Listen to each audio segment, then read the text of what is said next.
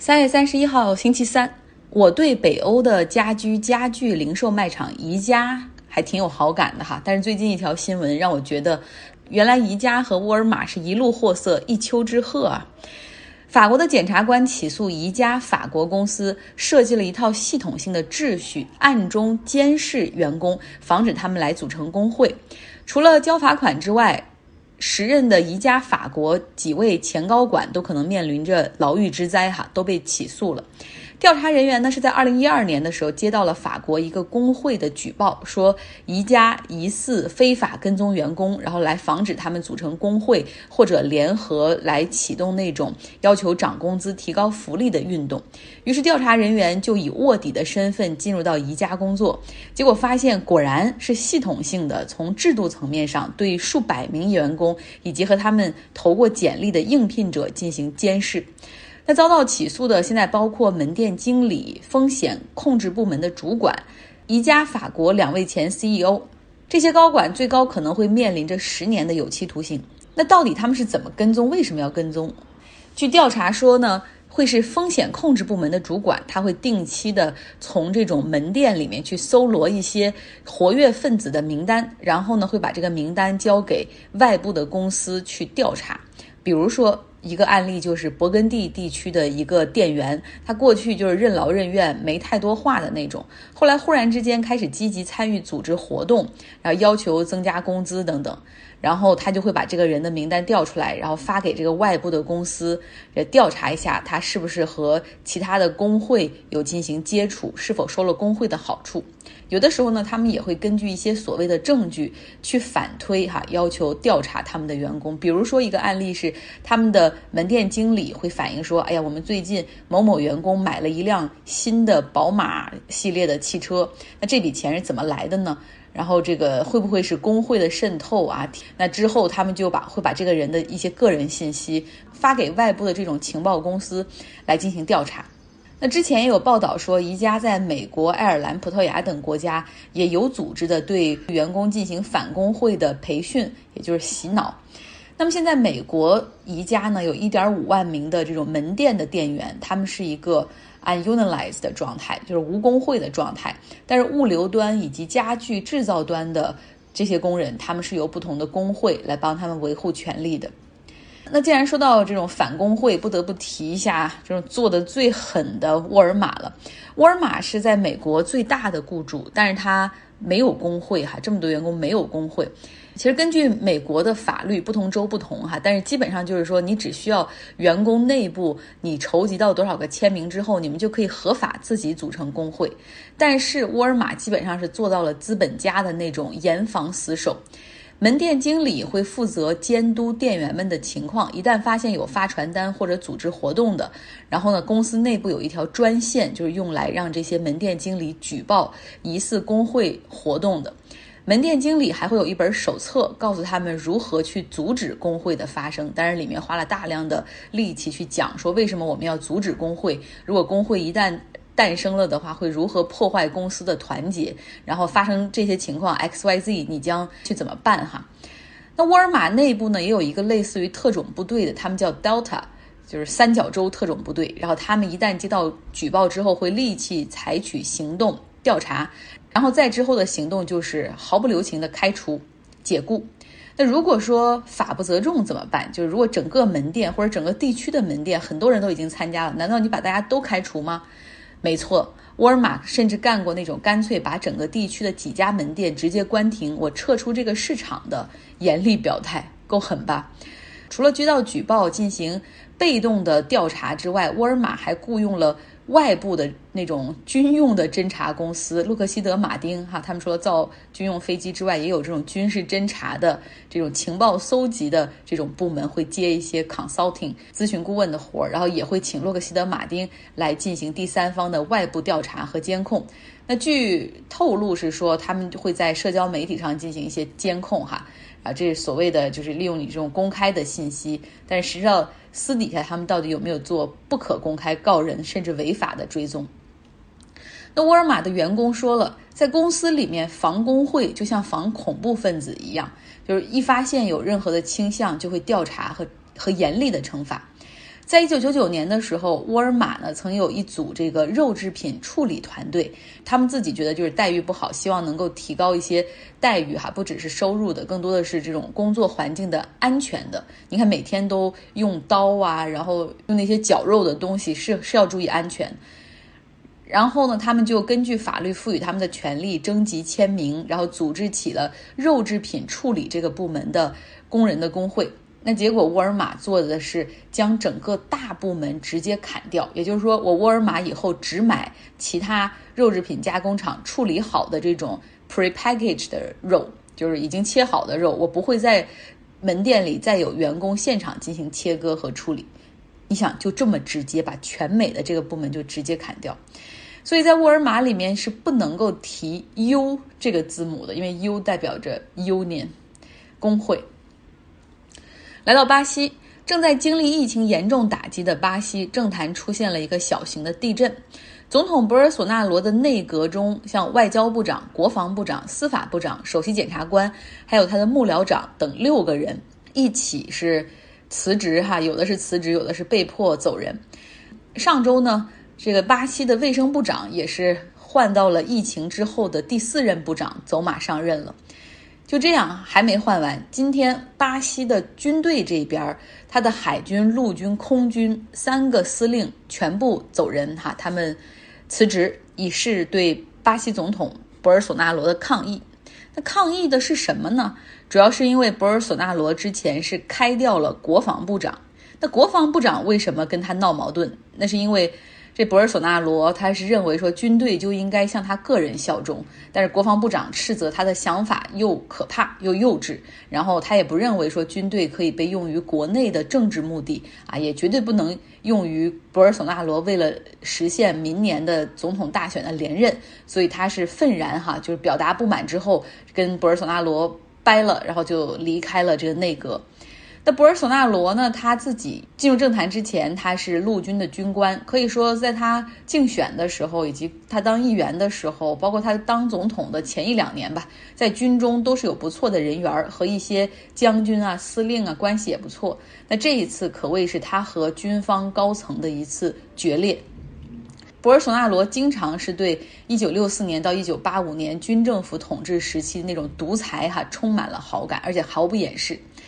在二零二二年的时候，博尔索纳罗会面临着大选的挑战。我们也知道，之前巴西的这种左翼政党的前领袖卢拉，他的罪名基本上是被这个最高法院给洗清了，所以他可以是参加在二零二二年的总统大选。再加上这个圣保罗州的这个州长也会参加届时的大选哈，所以现在博尔索纳罗他脑海中可能根本顾不上说这个疫情多么严重，我要去管疫情，更想的是怎么能够实现明年的连任，所以他也在极力拉拢议会中的一些。可以为他明年连任哈来一同阻隔的这些势力，所以现在在他政府内阁里面六个位置腾出来，其实他不觉得是危险，反而觉得是机遇哈，正合他意。他正好可以提前任命一些在这个明年大选中可以跟他联合阻隔党派势力所推荐的一些人。那么这样，我用用那个部长的权利跟你们去换明年的提前阻隔的这种啊 loyalty，所以他觉得挺好的。昨天的节目中呢，我们讲到了黄比尔，比尔黄，他他给金融市场带来的这一波暗流的冲击，那让大家看到了隐患，就是投资银行居然可以贷这么多款去给一些投资者做杠杆交易。而第二个隐患则更加明显，就是像黄比尔这么大的交易额，居然从来没有披露过，直到爆仓被砍掉，大家才知道哦，还有这么一个存在。那金融市场不透明，还不知道会酝酿出什么样的怪物，也就是这个风险都是在水面一两百米之下，没有人知道那是什么。黄比尔的这个家族办公室 Archigo，如果从金融数据的披露来看，你会觉得这家公司完全就不存在，但实际上它位于纽约最好地段、最贵的写字楼里面的最好的楼层，恨不得是这样。那福布斯的记者他在证券交易委员会的信息指定披露数据库中进行了搜索，这家公司结果什么都没搜到。但是你想啊，这个黄比尔他在市场里的操作是如此活跃，而且跟这么多的投资银行他们都有这种交易的往来，拿这些公司的钱去去加杠杆去交易哈，他居然不需要公布持仓，这是怎么回事呢？美国证券交易委员会有一个规定哈，叫 Thirteen Filing，就是十三 F 表格，规定着任何资产超过一亿美元的投资机构或者投资个人，你在每一个季度都需要公开四十五天的一个持仓情况。所以这是为什么定期我们能看到媒体会写巴菲特的持仓啊，什么索罗斯的持仓等等。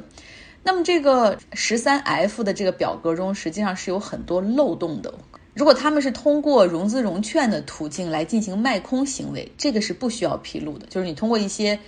啊金融衍生品加上杠杆进行卖空，这是不需要披露的。另外一种情况就是，假如你用 swap 这种工具来进行交易，也是不需要披露的。那黄比尔和高盛、大通这些银行用的就是这种 swap，叫掉期交易，指的是交易双方会约定在某一个期限内，哈，他们会互换。比如下个月十六号，我们来互换。那黄比尔正是用这种工具，哈，完全逃脱了披露。那么另外呢，在家族办公室这一端，他也可以不披露。如果是一个资产管理公司，它管理着好几个不同家族的办公室，那这样的资管需要披露信息。但是像黄比尔这种家族办公室，就是说只是单一的管理他和他的直系亲属的财产、退休金，啊，那个是无需向证券交易委员会来进行报备的。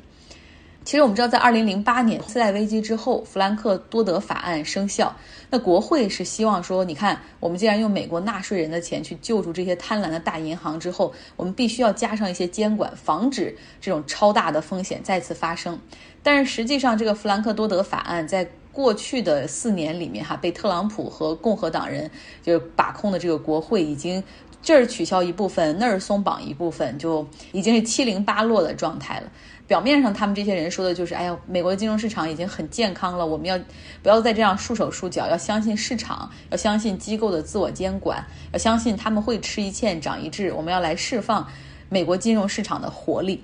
其实，在我们所有人看来，都知道美国金融业不是活力不够，而是活力过头。哈，就相当应了那句话：金钱永不眠。这个市场里面的衍生品之多之复杂。真的是让人发指的状态。比如说，我们都知道，现在投行也是越来越倾向，除了招这种金融啊，然后 MBA 这种，他们会招很多数学系、物理系的博士来搞产品的设计。究竟海平面下面一两公里之处，到底还有多少雷区呢？我们好像永远都不知道，直到它暴露为止。好了，节目的最后，我们继续来听听我们读书俱乐部里朋友们读这本书哈，进入空气稀薄地带。对珠穆朗玛峰的攀登，来听两位朋友的摘读。我给大家分享一段进入空气稀薄地带的片段。生命中从未企及的高度，翻过幻影谷高耸的冰峰，我们来到乱石丛生的谷底，感觉就像进入了一个巨大的圆形剧场的底部。在这里。冰瀑像恐怖冰川一样突然向南流去。我们将大本营扎在海拔五千四百二十米的冰川侧砌上，这些冰砌构成了冰瀑拐弯处的外缘。巨力给周围的环境平添了一份坚固的感觉，但脚底滚动的碎石打破了这种错觉。所有能看到的、能感觉到的和能听到的，只有冰瀑、冰气、雪崩和寒冷。人无法在这样的环境下生存，没有流水，没有生命，只有毁灭和腐烂。而在征服那山峰之前的几个月里，这里将是我们的家。今天想和大家分享我们正在读的这本《进入空气稀薄地带》第五章开篇，作者引用的阿尔瓦雷斯所著《野蛮的上帝：自杀的人文研究》这一段。情况越看似不可能。对登山者的要求就越高。当所有压力释放之后，血液的流动便愈加畅快淋漓。那些可能的危险，不过是在磨练人的感知力和控制力。也许这就是所有高危险运动存在的根本原因吧。刻意提高努力的难度，并全神贯注于其中，这样仿佛就能驱赶心中烦人的琐事。